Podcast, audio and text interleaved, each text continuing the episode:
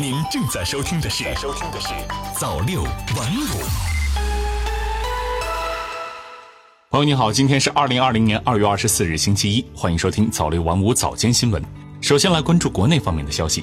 受低层切变线影响，华北、黄淮、江汉等地将有一次降水过程，以小到中雨为主。山东、江苏和安徽的局部地区或将有大雨。气温方面，未来两天江南等地气温持续上升，二十摄氏度范围不断扩大，有望提前进入气象意义上的春天。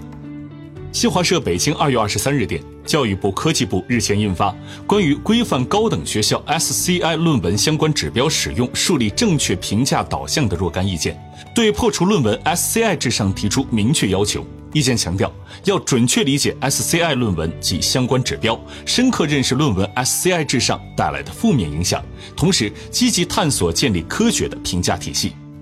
人民日报二月二十三日讯，记者二十二日获悉，国家发展改革委日前发出通知，阶段性降低企业用电成本和非居民用气成本，支持企业复工复产，共度难关。此次阶段性的降电价措施，降价范围包括除高耗能行业用户外的现执行一般工商电价、大工业电价的所有电力用户。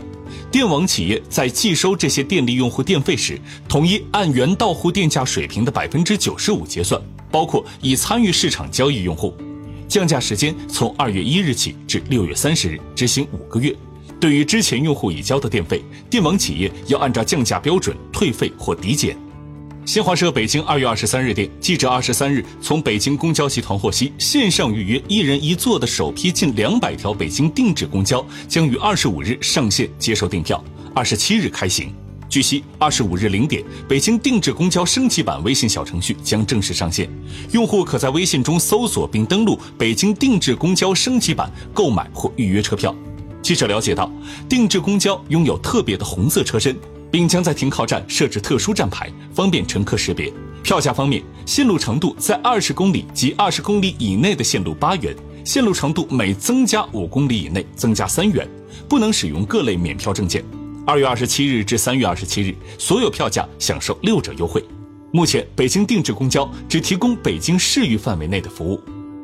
中新网客户端二月二十三日电，北京时间二月二十三日凌晨，自由式滑雪空中技巧世界杯白俄罗斯明斯克站比赛全部结束。女子组比赛，徐梦桃以九十五点零六分获得女子组亚军，徐思存八十七点九二分获得季军，孔凡玉获得第四名。澳大利亚选手佩尔获得女子组冠军。男子方面，贾宗洋获得第六名。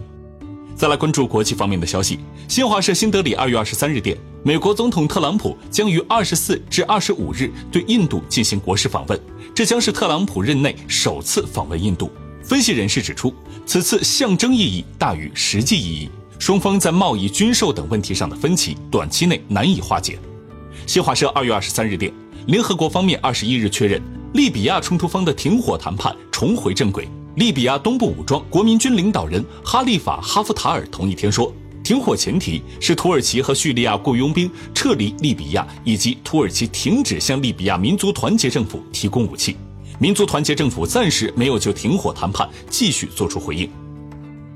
新华社二月二十三日电，英国政府二十二号说，将从三月初开始签发新版护照，这是英国近三十年以来首次改版护照。英国内政大臣普利蒂·帕特尔说：“脱离欧盟让我们获得一个恢复国家身份、走出一条新路的特别机遇。重返标志性的蓝色金色设计，英国护照再次被赋予国家身份，我迫不及待用它出行。”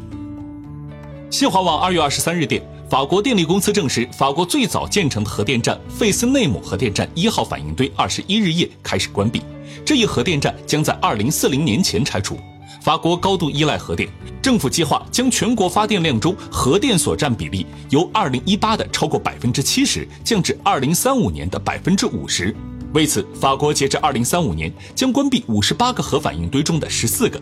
关闭费斯内姆核电站是实现上述目标的措施之一。此前，这一核电站的去留问题长期议而不决，多次引起争议。中新网二月二十三日电，以色列三月二日将再次迎来大选，这是不到一年以来的第三次大选，选民希望政治僵局就此告终。但民调显示，尽管总理内塔尼亚胡面临刑事指控，此次依旧会是一场胜负难分的选战。好了，以上就是今天早六晚五早间新闻的全部内容，我是 news 华，我们晚间再见。早六晚五，新华媒体创意工厂诚意出品。